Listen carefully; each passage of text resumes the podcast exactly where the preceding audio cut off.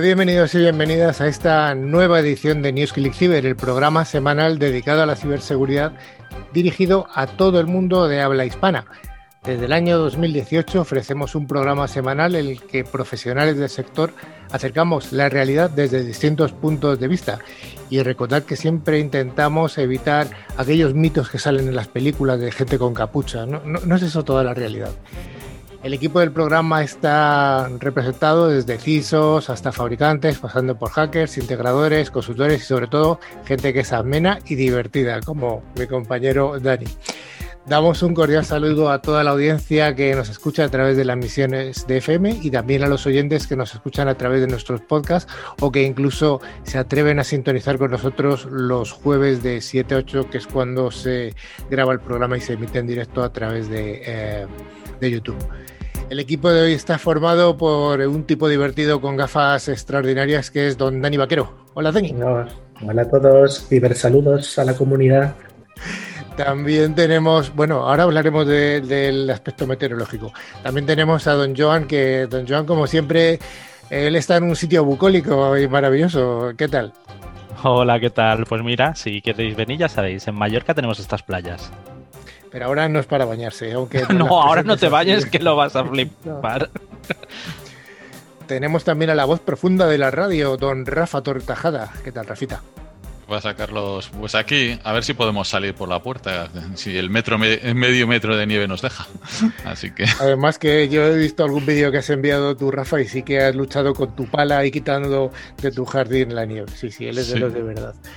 Y tenemos a la invitada de hoy, que es una compañera, que es Angie Bustamante, que Angie está en Barcelona, en San Joan de y ella es una, una compañera de Radio de Espí. Hola, Angie.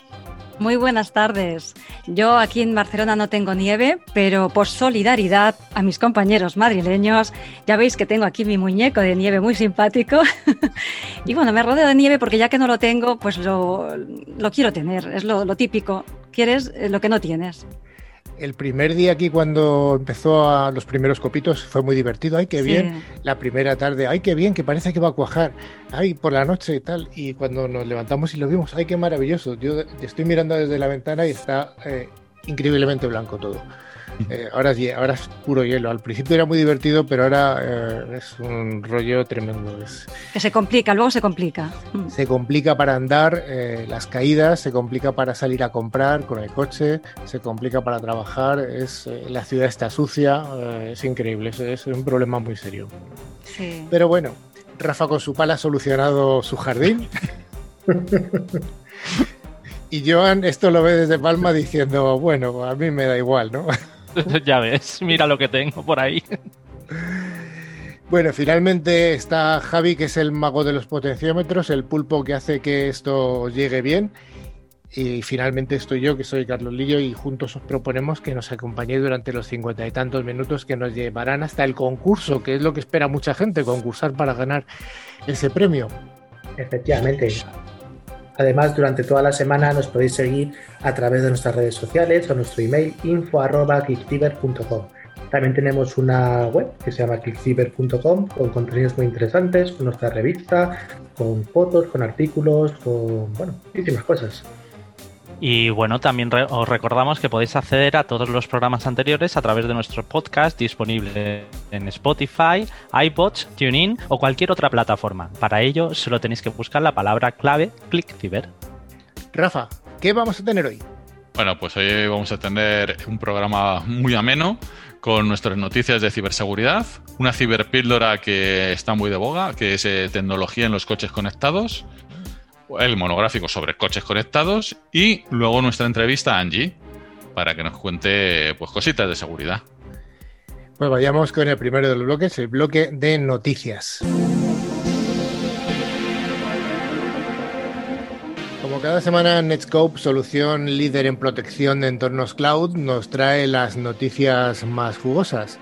Hoy son unas noticias curiosas, además muy usables. La primera de ellas nos habla de Google Titan, ya que se ha descubierto una nueva forma de clonar las llaves de seguridad de Google Titan, que funcionan como doble factor de autenticación. Joan, lo primerísimo de todo, ¿qué es esto del doble factor de autenticación del que tanto hablamos los informáticos y a veces no se entiende tanto?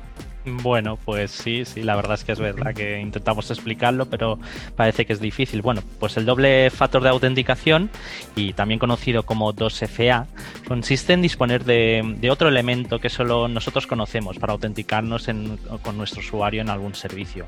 Eh, es como tener una segunda contraseña, para que nos entendamos. Puede ser algo que tú tienes, algo que eres, algo que, que haces incluso. Y, por ejemplo, un segundo factor muy común es tener una aplicación en el móvil que genera un código que tiene validez por aproximadamente un minuto. De forma que tras escribir nuestro usuario y contraseña en un servicio, nos pida ese código que solo nuestro móvil tiene como veis, nos permite hacer mucho más seguros nuestros accesos.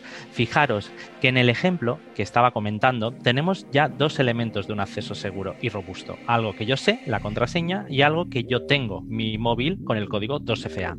Para tener el tercer elemento, algo que yo soy, podríamos proteger ese código o aplicación de móvil con un factor biométrico, como por ejemplo nuestra huella dactilar. Pues sí, además este segundo factor de autenticación que comenta Joan, aunque es muy usado eh, los códigos de un solo uso que podemos tener disponibles pues, en nuestros teléfonos móviles, por ejemplo, también los hay físicos. Son los que se conocen como claves de seguridad de hardware, como las de Google y las de Yubico, y se consideran el medio más seguro para proteger las cuentas de ataques de suplantación de identidad y toma de control. al ser un medio físico, pues tienes que tener acceso. pueden ser USBs que se conectan para eh, utilizar el, token o transferibles por, Bluetooth, por ejemplo, son más difíciles de, vulnerar al, estar mm, no ser un software que, lo pueda. tener un soporte físico, ¿no? Claro, es más difícil de clonar, lógicamente, claro. Pero se ha descubierto un método para clonarlos. Aquí la gente le da la cabeza muy bien. Dice, usando una explotación de un canal lateral electromagnético en el chip que viene integrado. Toma ya. Dale. Y al final lo que se ha descubierto es que aprovechando esta vulnerabilidad que comenta Rafa, se permite extraer la clave de cifrado o la clave privada FDSA, que es el algoritmo de curva elíptica, que está vinculada a tu cuenta. Eh, y es lo que usan los dispositivos como Fido o como Google Titan o YubiKey. Este algoritmo eh, de la firma digital, eh, bueno, pues es muy interesante además porque nos protege de una manera robusta y si queréis tener pues, más conocimientos sobre él, no dejamos de recomendar los cursos de Class for Crypt de CryptoRed que nuestro amigo Jorge Ramío nos ha comentado alguna vez en el programa. Entonces, bueno, pues para intentar utilizar esta explotación de la vulnerabilidad que estamos hablando, lo primero que hay que hacer es obviamente robar el usuario y la contraseña de la cuenta. Para no solamente eso, sino robar o acceder de forma más o menos sigilosa a estas, a security keys de Titan que vamos a, clonar. Y luego además se necesita tener un equipo bastante costoso para hacer la clonación, que cuesta pues unos 12.000 dólares. Entonces, y además tener experiencia para poder utilizarlo. Es decir, que se puede estar descubierto cómo vulnerarlo, sí, pero es muy difícil llevarlo a cabo. Entonces, al final hay que quitar esa carcasa de plástico, hay que sacar los microcontroladores que tienen soldados y luego pues hacer la clonación. Entonces, bueno, en un escenario hipotético se puede llevar a cabo, pero en el día a día es muy complicado. Por lo tanto, podemos decir que estas, estas llaves físicas siguen siendo muy robustas y muy seguras para utilizarlas. 12 mil dólares, que bueno, en euros ahora es menos, son 10 mil euretes, ya no es tanto, ya suena menos. Pero sí, efectivamente, como dice Rafa, todo lo que sea físico es en principio mucho más complicado de trabajar. La siguiente noticia nos habla de nuestro viejo amigo de WhatsApp, este, esta aplicación que tenemos todo el mundo en los teléfonos móviles. Y ya que el programa anterior que comentábamos, en la noticia del ataque de Apple a WhatsApp, en el programa anterior comentamos que, bueno, que qué metadatos había que recopilar en comparación con la aplicación de iMessage de, de Apple, etcétera. Y bueno, estos días seguro que habéis visto una actualización de los términos de servicio y de política de privacidad dentro de WhatsApp, ¿no, Joan? Sí, efectivamente. Ahora podéis observar todos que nos está saliendo el anuncio y indica que borrará la cuenta el próximo 8 de febrero si no se permite eh, que la aplicación comparta los datos que nosotros tenemos de WhatsApp con Facebook. Ah, hay que recordar que, Facebook hace un tiempo compró WhatsApp eh, y así la, como Instagram, que también pertenece a, Facebook. Y en sus planes está la convergencia de todos sus servicios, es decir, Instagram, WhatsApp, Facebook dentro de un solo servicio, por lo que se ve que era una situación que se veía venir. y al final esta actualización clave pues afecta a cómo procesan los datos de los usuarios, tanto la propia compañía, es decir, Facebook, como los negocios que lo utilizan para guardar y administrar pues toda la información que quieran y luego utilizarlo no se sabe muy bien cómo. Entonces todos estos metadatos que recopilan esas aplicaciones y se asocian a esa cuenta de Facebook y bueno pues habrá elementos de terceros que se integrarán para poder utilizarlo. Oye Rafa, ¿qué ¿qué datos, qué tipo de datos están recogiendo en el dispositivo o se van a recoger a través de WhatsApp? Bueno, pues un, montón de, datos, como el modelo del terminal, sistema de versión de sistema operativo, nivel de batería, importante para ver qué, que conecta por ahí, intensidad de la señal móvil, versión de la aplicación, información sobre los navegadores instalados, red móvil a la que estás conectado, información sobre la conexión a la red móvil, o sea, el número de teléfono y ISP, idioma, zona horaria, dirección IP del dispositivo, o sea, un montón de información. Además incluye la información de, las características que uses, como las veces que has realizado llamadas, tus estados, los grupos, incluyendo el nombre, foto y la descripción del mismo, pagos o usos de las características para empresas, foto de perfil, la información eh, eh, puesta sobre nosotros, cómo has estado online, cuándo ha sido la última vez que te has conectado a sus servicios. O sea, una cantidad brutal de información. Claro, además lo interesante de esto sobre todo es que esta cantidad de información, ¿por qué la necesita Facebook? Bueno, pues Facebook lo que está negociando es con tus datos, está negociando con tus datos para darte la publicidad acorde a lo que tú necesitas o bien vendérsela a un partido político, como eso sabemos que ocurrió en Estados Unidos en un momento determinado. Eh, entonces, pues esta información es muy importante. Por ejemplo, ha nombrado Rafa eh, mm, intensidad de señal móvil. Dice, ¿y esto qué más le da a alguien? No, pues esto es crítico. En función de la potencia con la que esté emitiendo tu móvil, estás más o menos cerca de, la estación base. Esto de alguna manera las operadoras la estaban, se podía utilizar para triangular y saber tu posición exacta incluso con mayor exactitud en muchos casos que GSM. O sea que realmente es una información que esto bien tratado, bien correlado y con buenos procedimientos, pues da una información más que valiosa Vayamos con la contraprestación a, una noticia que hace un poco eh, es la contra de, WhatsApp. Y es que en ese sentido están surgiendo diversos movimientos para no aceptar esta imposición que parece ser que nos quiere poner WhatsApp. Y se están ah, ofreciendo otras herramientas de mensajería que en principio parece ser que son más privadas. En este sentido, unos compañeros nuestros, eh, eh, que claramente nos han copiado el nombre, no, es una broma son nombres parecidos porque al final todo tiene que ver con news, ciber y tal. Bueno, pues se ha dedicado a hacer esta empresa un análisis en profundidad de las, de las herramientas de mensajería eh, más extendidas. Pues sí, para los usuarios de las aplicaciones de mensajería más grandes hay unas buenas noticias. El 86% de las aplicaciones, 11 de 13, que analizaron eran seguras de forma predeterminada. Solo dos, aplicaciones, Telegram y Facebook Messages, no tenían estas funciones seguras habilitadas de forma predeterminada. O sea, en general, estos resultados son bastante prometedores, ya que significan que la industria de la mensajería segura va en la dirección correcta. Eh, ya en Signal ya somos más de dos los que vamos a usar. el otro día te me metía contigo y luego daremos alguna noticia más. que, yo también lo utilizaba antes. Eh, éramos dos. Erais Rafa y tú. Bueno, desde esta, semana, desde esta semana yo reconozco que viendo un poco, yo me he alarmado un poco con el tema de Facebook y bueno, la gente que nos dedicamos un poco a la ciberseguridad parece ser que hay ciencia, con, cierta conciencia colectiva y bueno, tenemos un grupo nosotros para, para, coordinar el programa en el que estamos los, las 15 personas que formamos parte del programa y hemos hecho una migración de WhatsApp a Signal. Rafa, te damos la razón. Tú llevabas la razón. Signal es, es mucho más seguro. Bueno, ¿cuáles fueron las herramientas que analizaron nuestros compañeros, Dani? Bueno, pues tenemos un poco las más conocidas como Signal, Messenger, WhatsApp obviamente, Telegram o el eMessage de Apple, pero tenemos muchas más, algunas privadas, otras públicas como Wickerme, como, como Wire, Viber, Dash, Qtox, Session, Briar. Hay muchas, de hecho hay algunas que yo ni siquiera sabía ni que existían. Yo tampoco. No.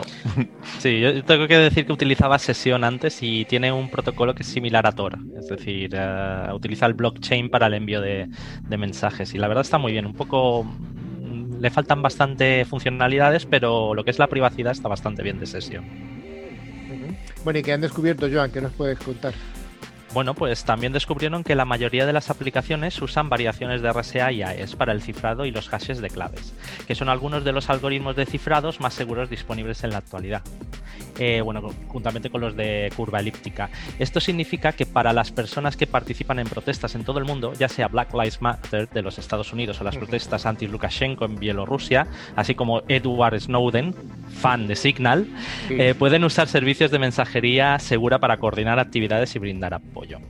La investigación muestra que esos usuarios harían bien en utilizar las mejores aplicaciones de mensajería segura como Signal, por ejemplo. Eh, algunas otras sí es que Rafa tú y yo ya sabes que estamos de acuerdo en esto. Hay unos adelantados. Algunas de eh, algunas otras conclusiones que podemos sacar es que varias de ellas utilizan el protocolo Signal para su cifrado. Fíjate tú si es segura Signal. Así que parece haber convertido en el estándar de la industria. También podemos ver que solo muy pocas utilizan los protocolos P2P que hace algunos años parecía que iba a ser el futuro, la descentralización. Y algo curioso, iMessage, de los amigos de Apple, no cifra los mensajes enviados a través de GSM, es decir, 2G o 3G, sino que solo usa el cifrado HTTPS. Y de todas formas, tenemos que recordar que estas aplicaciones no ofrecen una seguridad absoluta y además ninguna la va a hacer, ya que siempre habrá alguna solución hecha por alguna persona para intentar, bueno, pues ponerle ahí esa vulnerabilidad o intentar explotar o, en fin, al fin y al cabo, pues romper esa seguridad. Incluso si una aplicación fuera absolutamente segura en sí misma, también tendría sus propios errores. Entonces, aunque la mayoría de estas aplicaciones no suelen fallar, probablemente, y es más, si nos habéis seguido a lo largo de estos años en nuestro programa, pues habréis escuchado las noticias que hemos ido comentando acerca de las vulnerabilidades que, por ejemplo, han sufrido WhatsApp o eMessenger. Eh, y es que incluso Signal también puede estar sujeto a esto, porque a pesar de que ser una, la aplicación más recomendada por los profesionales de ciberseguridad, como ha dicho Carlos, también ha sido víctima en alguna ocasión de ataques pues, muy complejos. Al final, lo que tenemos que tener en cuenta, es, además esto es bastante interesante, son las hacks, las frecuencias question de Telegram, que dice textualmente, no podemos protegerte de tu propia madre si ya tomas tu teléfono desbloqueado sin una contraseña, o de tu departamento de IT si acceden a tu, a tu ordenador en el trabajo, o de cualquier otra persona que tenga acceso físico a los teléfonos u ordenadores que ejecutan Telegram. Si te comportes de manera insegura, ninguna aplicación de mensajería segura te salvará. Está, está muy curiosa esta de Lo de la madre es muy bueno. Sí. Pero bueno, lo que sí que parece ser que está claro es que eh, hay una línea que, estamos marcando nosotros. Eh, fijaros que Elon Musk nos está haciendo caso a NewsClickCyber, está copiando nuestro mensaje y está recomendando el uso de Signal. Por supuesto que no, tenemos ninguna acción en Signal ni nada parecido, pero bueno, parece ser como que es la herramienta, al menos la que hemos elegido nosotros. Sí, efectivamente, muchos usuarios, eh, bueno, Rafa y yo ya estábamos, nos estamos cambiando a Signal desde WhatsApp, porque es una alternativa mucho más respetuosa con los datos de usuario. Además, recordemos que es open source y el código puede ser visualizado. Y a diferencia de WhatsApp, Signal tiene como principios la privacidad y la seguridad. Y ahora claramente el éxito tanto de Signal o Telegram, otra alternativa también muy utilizada, no es simplemente estar en los primeros puestos de las descargas, tanto de, Android o en Apple, sino en retener al mayor número de usuarios para que estos las adopten como su principal aplicación de mensajería instantánea. Eh, porque hay que recordar que esas aplicaciones llevan ya bastante tiempo, pero es solamente ahora o hasta hace poco tiempo en el que empiezan un poco a despuntar y están gozando de cierta popularidad. De hecho, si buscáis privacidad, pues obviamente Signal va a ser una de las mejores aplicaciones en comparación con Telegram o con WhatsApp. Hay muchas eh, comparativas que, nos lo indican, pero eh, el problema que tienen es que hay, si utilizamos este tipo de, aplicaciones vamos a tener que sacrificar algunos aspectos, como por ejemplo WhatsApp que puede tener, eh, para hacerlo realmente competitivo. Y es simplemente, por ejemplo, que WhatsApp es la aplicación que tiene todo el mundo. Eh, para bien y para mal. Entonces, el, problema, no, no, el problema que vamos a tener de usabilidad es que vamos a tener en el teléfono móvil dos aplicaciones, o tres incluso. Y esta la utilizo con estos grupos, esta otra con otro. Bueno, eh, vamos a tener que convivir con ello. Eh, únicamente la recomendación es que aquellos grupos o aquellas conversaciones en las que queramos tener una mayor privacidad, utilicemos Signal o Telegram, ¿no? Bueno, yo no lo sé, porque a mí me parece que me van a banear, porque no estoy aceptando el, contrato de, WhatsApp, o sea que el día 8, quien me busque, que me busque en Signal o en Telegram. yo como Joan, y es que yo no tengo ni siquiera Facebook, así que no, no puedo, me tengo que dar de alta de Facebook para tener WhatsApp. Pues lo mismo. No, gracias. Pues yo Signal lo conocí eh, leyendo la de Saga de Millennium, porque lo usaba la Lisbeth Salander, así famosa, y no lo conocía hasta ese momento, y mi desconocimiento ahí, ahí empecé a mirar cosillas, conocía Telegram, que lo sé, y sí conocía WhatsApp, obviamente, pero Signal, y ahí empecé a mirarlo y digo, hostia, esto me gusta. Bueno, pues aunque a muchos nos va a sonar, eh, Parler ha dejado de funcionar. Rafa, ¿qué es Parler? Ya que eres pues aficionado a las aplicaciones estas de menos uso. Uy, pues yo está, es que como no me gustan las redes sociales, solo tengo LinkedIn, pues no sabía ni que existía. Así, pero vamos a por lo que he visto por aquí, es una alternativa a Twitter. Eh, vamos, para, para, entendernos así. Y hay que tener en cuenta eh, que, recientemente, debido a las declaraciones de, que incitaban a la violencia del señor Donald Trump y que han desembocado en asalto al Capitol, pues muchos de sus seguidores se pasaron a Parler eh, recordemos que a Donald, a Donald Trump le han baneado ahí en Twitter y tal. Y, bueno, pues han pasado todos. Esta, esta red social, donde se puede hablar libremente, según dicen ellos, se ha convertido en los últimos meses en una especie de refugio para los tuiteros más derechistas suspendidos de las redes sociales como Twitter, Facebook, pues, y además están decepcionados con las políticas de privacidad y, y, publicación de las principales plataformas. Así que estaban buscando un espacio sin censura, aunque ahora se le conozca como una red de ultraderecha. Yo creo que es ultra lo que sea. bueno. bueno, ¿qué es lo que ha pasado? Bueno, pues que Amazon, Apple y Google eh, los han bloqueado también. Vaya. Estaban en Amazon, así que... Tú puedes pensar, ¿cómo puede dejar de funcionar un servicio? Pues en primer lugar, tanto los gigantes, tanto como Apple y Google, lo que han hecho ha sido retirar de sus tiendas de aplicaciones la aplicación de Parler. Pero es que además el servicio web estaba ofrecido, el hosting, en Amazon Web Services, donde estaban ahí alojados pues esos servidores, que quien también ha bloqueado el servicio, haciendo al final imposible, por un lado, descargar la aplicación si no la tenías, y por otro lado, también es imposible conectarte al servicio si ya tenías la aplicación previamente. Entonces, bueno, pues estos gigantes tecnológicos se han unido a este veto debido a la falta de moderación de los contenidos que había en Parler.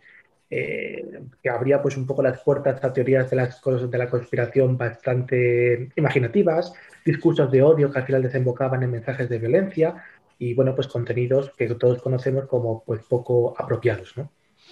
Bueno, y el director John Mates eh, ha admitido que el bloqueo de sus servicios se va a prolongar en el tiempo y que está valorando el mudarse a un nuevo proveedor, ya que indica que este ataque está perpetrado por la competencia y no por el contenido. Bueno, ya la guinda del pastel está, están apareciendo tweets que indican que hay grupos de Internet que han atacado a Parler, consiguiendo la exfiltración de cuentas e incluso creando de forma masiva cuentas administradas falsas. Creo recordar que eran unos 70 gigabytes que se habían exfiltrado de, Parler. Bueno, pues ya sabemos un poco más de Parler y hasta aquí las noticias eh, de la semana unas noticias que lógicamente tienen que venir acompañadas de la nevada. Y es que, según nos informa el operador eh, Orange, eh, la nevada, la nevada que ha caído sobre todo en la parte central de España, pues ha tenido su consecuencia dentro del tráfico, del tráfico de la red ya que ha crecido más de un 12% el tráfico a la misma hora de la semana anterior. O sea que realmente todos estos WhatsApp que Rafa estaba enviando masivamente, perdón, WhatsApp no, Signal, perdón, Signal que estaba enviando Rafa a sus amigos, mira cómo estoy recogiendo la nieve y tal, pues sí que se ha traducido en un tráfico, 12% más en una semana que respecto a la anterior. Pues hasta aquí las noticias eh, de la semana.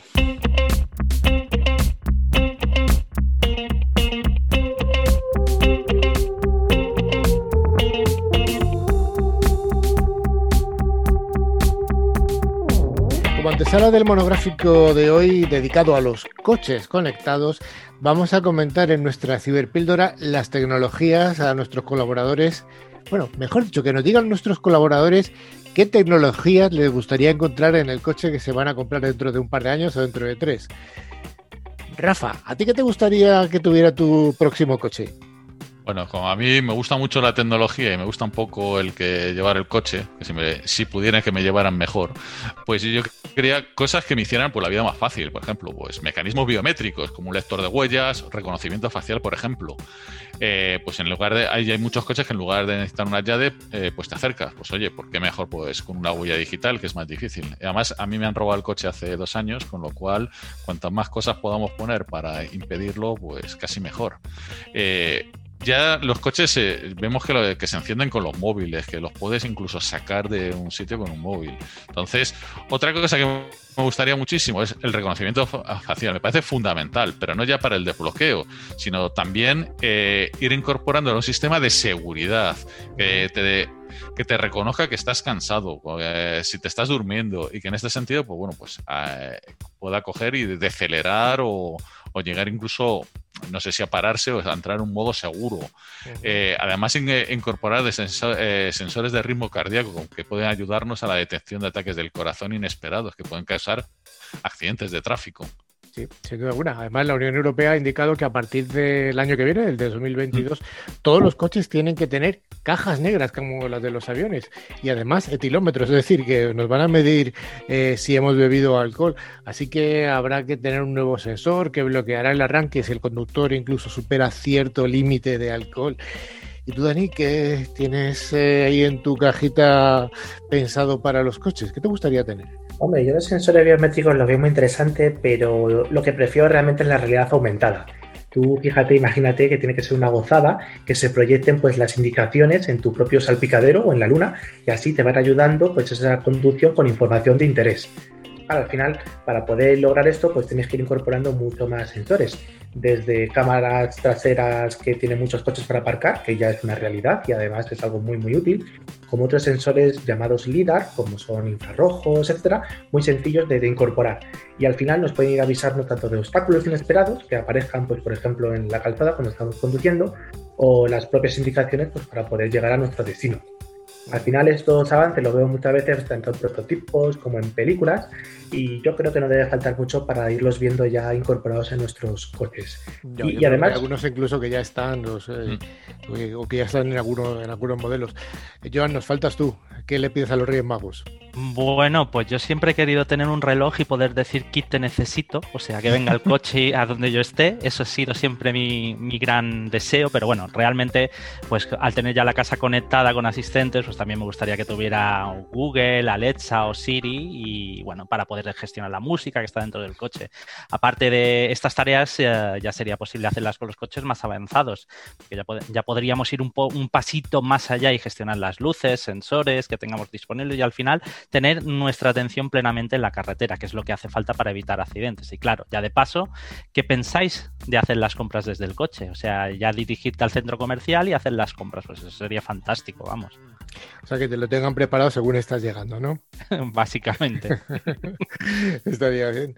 Bueno, y hasta que todos estos coches sean autónomos totales, eh, algo muy interesante yo creo que es incorporar el envío de información de diagnóstico interno al taller. Es decir, cuando llegues al taller, que sepa el tío lo que tiene que arreglarte. Así que, bueno, yo creo que hay un montón de cosas que le vamos a seguir pidiendo a, a los Reyes Magos, a los ingenieros de los coches, mejor dicho, ¿no? Los Reyes Magos, en este caso, son ingenieros. Bueno, pues hasta aquí la ciberpíldora que nos va a enlazar perfectamente con el monográfico.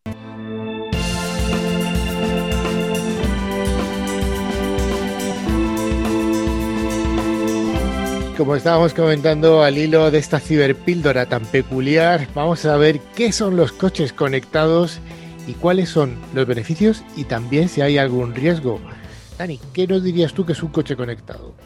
Bueno, la verdad que tiene una definición bastante normal, ¿no? Al final es un vehículo, pues principalmente un automóvil, un turismo, que está equipado con algún tipo de acceso principalmente a Internet o también a una red local privada inalámbrica o incluso una conexión por satélite.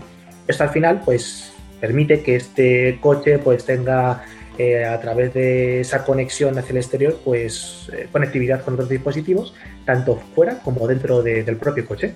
Entonces, bueno, pues eh, ya no solamente nos permite, por ejemplo, crear una red wifi interna, sino que puede descargar en tiempo real datos desde, pues, esa parte, desde el exterior, como puede ser, por ejemplo, nuevas indicaciones para poder continuar, para poder llegar a tu destino, para lo que se necesite. Y además, eh, lo estamos viendo que es lo que pasa hoy en día. Al final, quien más y quien menos lleva su teléfono inteligente en el bolsillo, que le proporciona cierto tipo de conexiones, pero parece un poco el futuro que el propio coche pues ya tenga este tipo de conectividad y dispositivos para poder realizarlo de forma autónoma. Hombre, yo creo que hay muchas aplicaciones dentro de la conectividad de los coches, pero una de las que se está trabajando, yo sé que hay unos que tiene unos desafíos importantes en cuanto a la ciberseguridad, que es, eh, que es, eh, es, sin duda alguna que un coche hable con otro. Porque cuando un coche habla con otro pueden intercambiar información efectivamente que están demasiado cerca o, demasiado lejos.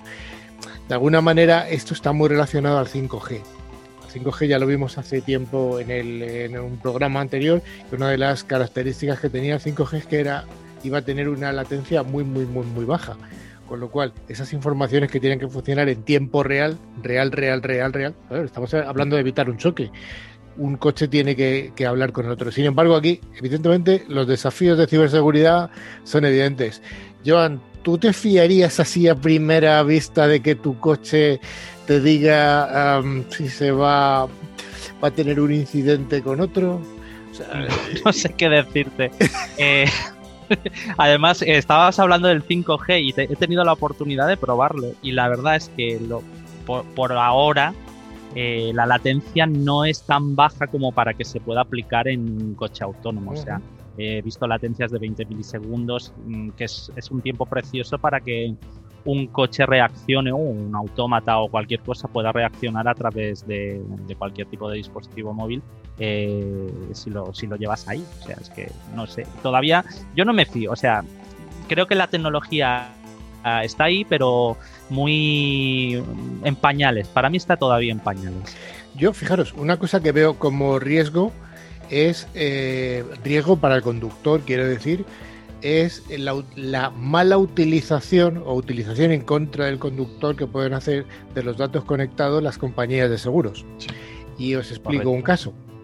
Eh, hace poco, hace unos, unas semanas, yo creo que además lo comenté con vosotros, estuve en la presentación de una tesis doctoral de, la Universidad Politécnica de Madrid de una, de una doctoranda que estaba haciendo una tesis sobre cómo eh, identificar el conductor en base a la forma de conducción.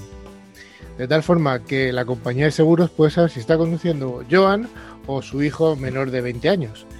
Y las primas de riesgo no son las mismas las de Joan, que es una persona de 50 años, que la de su hijo que tiene un carnet es un ejemplo, Joan. Sabemos que no tienes 50, que tienes 48. Me acaba de acojonar. tienes 48, venga. Ni tengo un hijo ni de, 20 años. Ya digo yo, ¿qué, qué pasa aquí? ¿Qué pasa? es un ejemplo. Eso, que dices, Carlos, que es como el, el pagar por cómo conduces. Correcto. Eh, bueno, pues es cierto que puede ser un riesgo, pero te lo puedo cambiar. En vez de pagar por cómo conduces, paga por lo que conduces. De tal manera que a través de estos sensores y digan, oye, pues si no has conducido estos días, por lo tanto, esa prima del seguro te va a bajar y solamente vas a pagar los días que conduzcas. Al final todo tiene como dos, dos vertientes que podemos utilizar. ¿no? es la herramienta, es el uso que se hace de ella. Correcto. decimos. Pero sí que eh, las compañías de seguros estoy, estoy convencido de que son una de las mayores interesadas en el desarrollo de la tecnología del coche conectado. Por ejemplo, sabemos todos que bueno, la siniestrabilidad de las mujeres es normalmente mucho muy inferior a la de los hombres. Hay muchas causas, yo seguro que son más prudentes y tal, pero normalmente suele ser habitual que cuando hay una pareja y los dos tienen ganas de conducir, normalmente el hombre siempre va, le gusta más conducir y conduce más el varón que la, que la mujer. Pero estoy convencido en cualquier caso que las compañías de seguros están interesadísimas en todos los desarrollos que tengan que ver con el coche conectado y la utilización del conductor, el uso del conductor. Por supuesto que los conductores buenos nos vamos a beneficiar frente a los malos. Pero bueno, no solamente hay que pensar en ese tipo de, riesgos, pensar que desde hace algún año ya está eh, obligado por ley en la Unión Europea el tener el e-call, en la llamada gratuita más o menos automática al 112 de emergencias ante un accidente de tráfico. Entonces, esto es muy, todo el mundo puede entender que es fantástico y es genial, pero claro, también tiene esa parte que puede ser negativa, decir, oye, pues puede haber terceros que utilicen este tipo de llamadas para dar servicios eh, agregados que obviamente van a ser de pago. ¿Para qué? Pues para hacerte un poco de asistencia en carretera. Entonces, bueno, pues ambas dos cosas pues puede ser bueno o malo, en fin. Hombre, hay de todo, pues yo hace poco que le pasó que a mi mujer le dieron un golpe y el otro u otra huyó, pues ahí si tú tuvieras datos sabrías quién ha sido, quién... Al final todo, hombre, ya entra dentro de que, joder, tienes que saber quién ha sido porque el tío nos ha parado y, y hay una serie de datos que tienes que cruzar. Joder, es que todo se puede hacer, todo se puede interpretar, la libertad de cada uno y tal.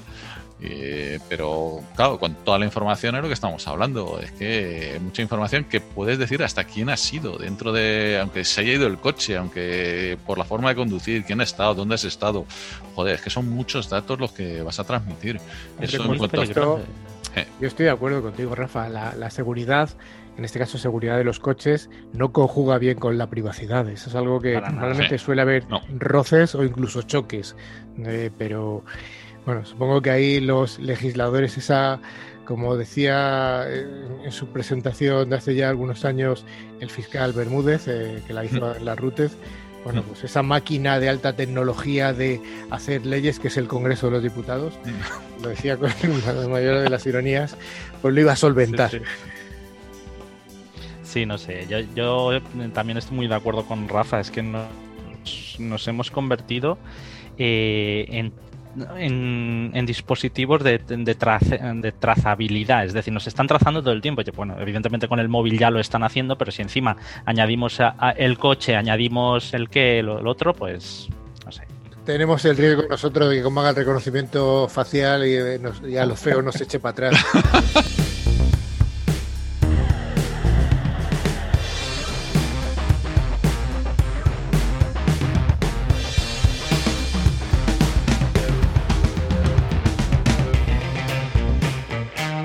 como hemos comentado al principio, eh, teníamos hoy una invitada de excepción, que es una invitada, eh, decimos de excepción porque es excepcional en el sentido que es una compañera nuestra, es una compañera de la radio eh, de Barcelona. Angie, ¿qué tal? Bien, bien, si no me pongo a pensar lo que me ha pasado esta semana. Que por eso estás aquí. Recuerdo hace unas, semanas, unas semanas en Navidad, me se puso en contacto conmigo Angie para hacerme una entrevista ella a mí para, su programa. Lo hicimos y ahora nos lo devolvemos. Porque después de aquella entrevista en la que ella, yo daba consejos generales de ciberseguridad, ya que el programa eh, News Click Cyber se emite allí en Radio Despi, pues dábamos una serie de, recomendaciones generales y, una de las recomendaciones que yo le daba a Angie era que usaran siempre antivirus de pago, antivirus eh, que fuera un antivirus de calidad.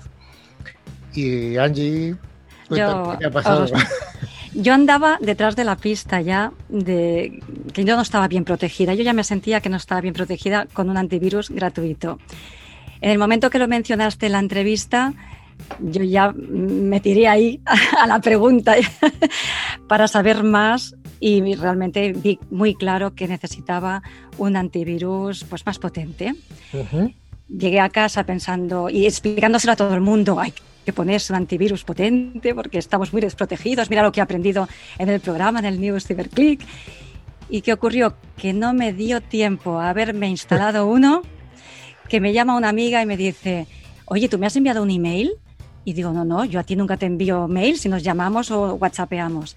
Pues varias personas habían recibido un email mío muy raro, con un link, eh, bueno, de aquellos que ya padecen un virus y efectivamente pues ya pensé que algo había pasado en mi ordenador, que alguien se había metido, eh, aquello que no sabes ni qué hacer ni cómo solucionarlo. Empecé a llamar a algunos contactos, a decirles no abras nada, que, esto es un virus o es algo raro. Había otros contactos que no sé ni lo que eran, o sea, que, que, estaban allí como enviado, que les he enviado un email pero no sé ni quiénes son. Y lo peor es que al día siguiente me pongo a mirar mis cuentas y veo que eh, había unos cargos por, por, compras que yo no había hecho. Lo que ponía era AMZN mayúsculas. MKTP minúsculas ES mayúsculas. Claro, lo de AMZN me hizo pensar Amazon. Y pensé, yo nunca he comprado en Amazon, soy tan eh, prudente, tan cagueta, que no suelo hacer compras por internet. Eh, eh, y por una vez que me meto en Navidades a hacer un par de compras, que no fueron ni siquiera en Amazon, veo esto, dos importes de 8,99 y de 32,99. Bueno, claro, ahí ya cunde el pánico. Ya dices, ¿ves cómo necesitaba un antivirus potente? Bueno, me dirijo al banco. Allí pues me explican que no soy la única, que está pasando mucho. No eres la única, no. Lamentablemente. Y bueno, podía ser un consuelo, pero bueno, mal de muchos, consuelo de tontos, ¿no? Suelen decir. Y bueno, allí pues me explicaron cuál era el procedimiento. Yo debo esperar 10 días porque a veces la empresa eh, que tiene este importe detecta que yo no he comprado nada allí y ellos mismos te lo devuelven, te lo abonan en la cuenta. Si a los 10 días no me lo han abonado, pues debo ir a la policía a poner una denuncia, con esa denuncia vuelvo al banco o por internet pues ya introduzco ese documento para que me abonen ese importe. Vale, por ahí mm, en cierta manera solucionado. Pero vamos, que empecé a correr ya para, para el antivirus, que no veas. Ha sufrido aquí una suplantación de identidad como una campeona. Es suplantación de identidad porque yo me acordaba de lo que había oído en vuestro programa del phishing y tal. Empiezas a pensar, ¿qué he hecho? ¿Qué he hecho? A revisar cosas. Es suplantación de identidad. Probablemente, probablemente en una de las dos compras esas que hiciste en alguna de esas páginas, te dio algún fallo. Alguna de esas compras es posible que ocurriera eso y era lo que lo que estabas haciendo era estabas intenta, metiendo tus credenciales en otro sitio, no era el de verdad. Eso puede ocurrir, hay muchas formas de hacerlo. Joan, ¿tú nos das alguna pista de lo que le ha podido pasar a Angie? Que seguro que con tu experiencia hay, ah, hay, varias posibilidades. Una de ellas es que alguien esté suplantando tu identidad de manera que ha cogido directamente eh, tu email y ha suplantado el mail sin, sin, haber entrado en tu ordenador siquiera, ¿vale? A través de falseando lo que es la dirección de, correo, que bueno, dependiendo de qué tipo de correo estés usando, eh, ¿qué usas? ¿Gmail? ¿Hotmail? Tengo Gmail, pero esto me pasó con el Yahoo. Con Yahoo, vale. Bueno, para estas compañías es un poco complicado que se puedan suplantar los correos. Por tanto, parece más factible que tengas un troyano o algún tipo de, de virus en, tu ordenador. Ahí sí, porque ya te digo, con, todos los parámetros y todas las cosas que ponen de controles de seguridad, compañías como Yahoo, compañías como Gmail, si tú tienes el correo ahí, solo puede haber pasado esto, que hayan entrado en tu cuenta y lo estén enviando desde ahí. Y ahora ya con el nuevo antivirus, que es más potente, que por lo que he visto me ha dicho que no tengo ningún virus, eh, se me ha ido. Si había virus, se supone que ya no lo tengo. Bueno, la seguridad no, no solamente tiene una capa, la seguridad es como una capa de cebolla que tiene un montón de capas, por eso el programa nos da para tantos episodios. si no, en un programa acabaríamos todo el temario. No, el antivirus es, la, capa más, más sencilla que puede tener y la que, todos los usuarios tienen que tener, un antivirus bueno.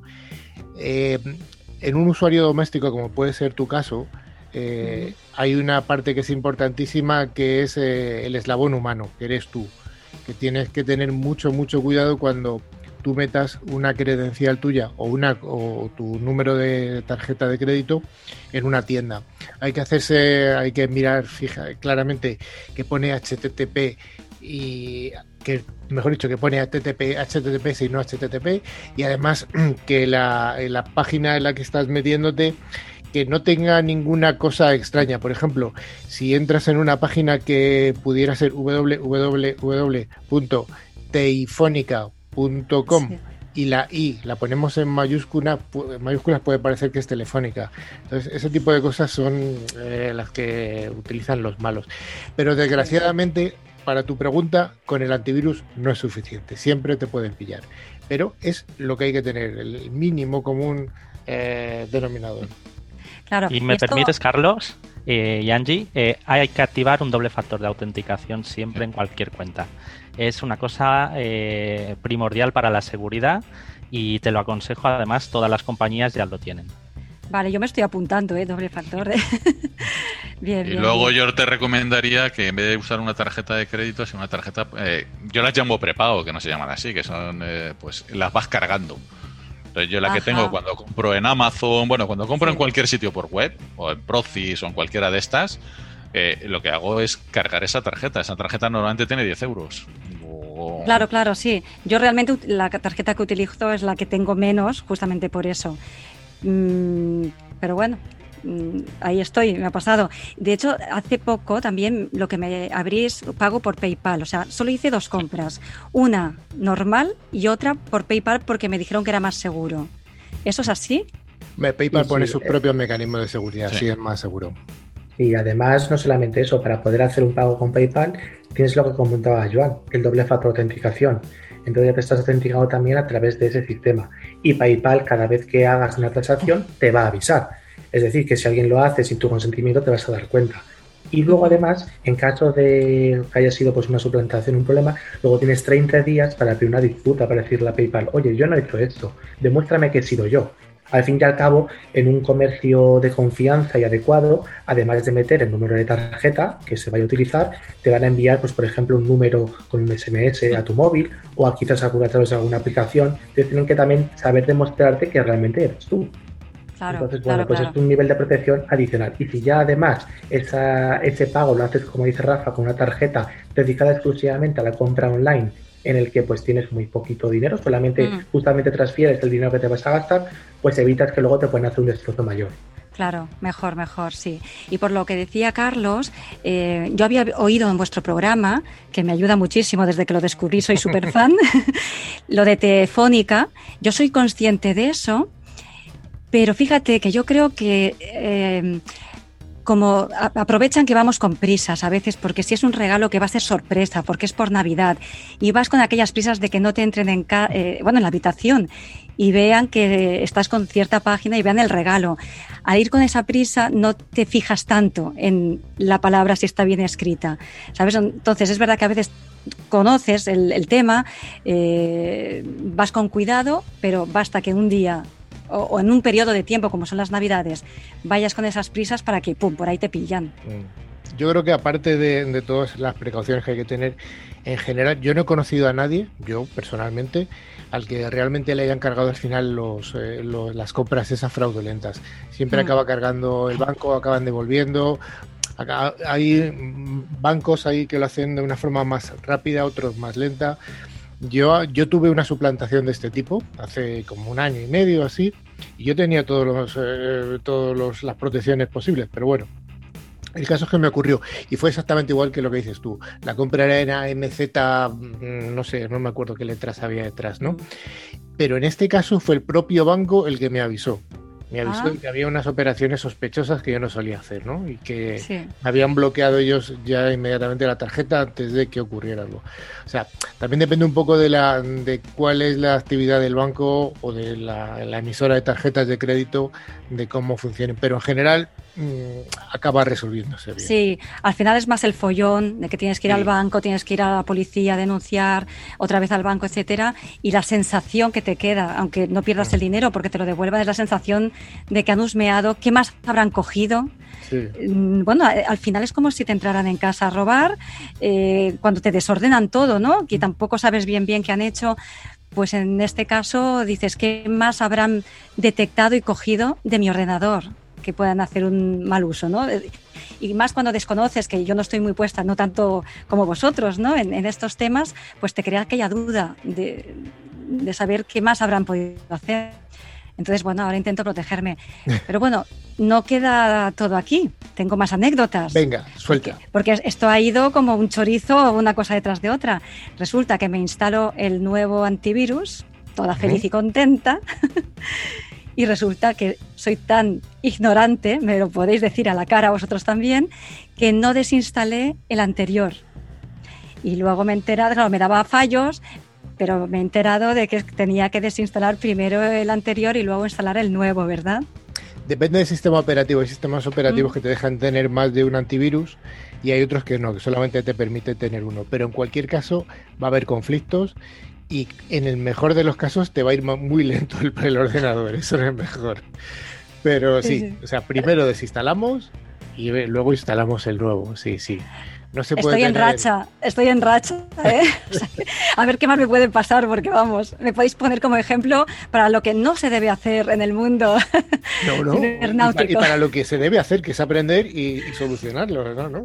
Sí, porque yo tengo un mensaje que quería transmitir, que no se trata de hacer como yo hacía, de por miedo, pues no comprar por internet, ¿no? Por tanta prudencia, pues dejar de, hacer cosas que querría hacer, sino que lo, ideal, y yo animo a todo el mundo a escuchar programas como el vuestro para aprender o hacer cursillos, pero creo que es eso, eh, lo que tenemos es que eh, es aprender sobre estos temas para entonces poder usarlo con más seguridad. Más que no usarlo porque, ay, como no entiendo mucho, me da miedo. No. No, efectivamente. O sea, la realidad es una realidad digital.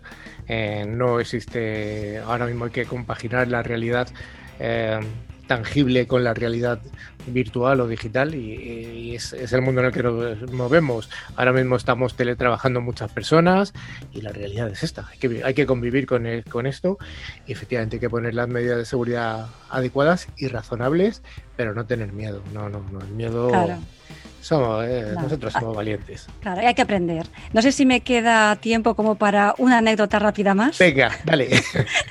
me habéis convocado por Zoom para este programa y me he dado cuenta que al instalar el, antivirus, bueno, siempre hay pequeños cambios y cositas que sabes que tienes que ir ajustando, pero que me ha desaparecido el Zoom. No encontraba en todo mi ordenador el Zoom. Y entonces justo como me habéis convocado por, esta plataforma, digo, ¿pero dónde está? Y bueno, me la he descargado de nuevo, pero me ha parecido muy curioso que, bueno, que justamente no me podía conectar con vosotros, pero como soy muy prevenida y lo he hecho con mucho tiempo, vamos, que, que me lo he descargado holgadamente. Bueno, pues al final has tenido éxito, que es lo importante. Sí, sí, sí. Angie, pues muchas gracias por tu intervención.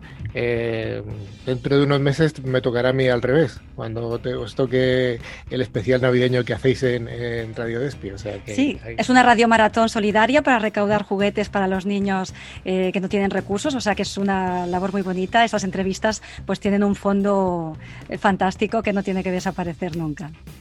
Muy bien, hay que tener siempre esa función social de la radio. Sí, y la vuestra, que yo ya te digo, me declaro muy fan vuestro y animo a todos mis amigos ahora que os escuchen, que se aprende muchísimo. Muchas gracias, Angie. Gracias a vosotros.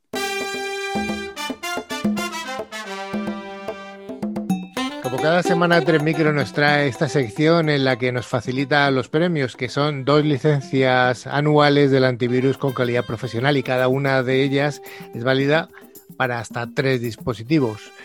¿Tenemos ganadores de la semana pasada, Dani? Sí, claro que sí. Los ganadores han sido Laura Castro de Madrid y Lorenzo Villegas de Barcelona. Así que enhorabuena a los premiados.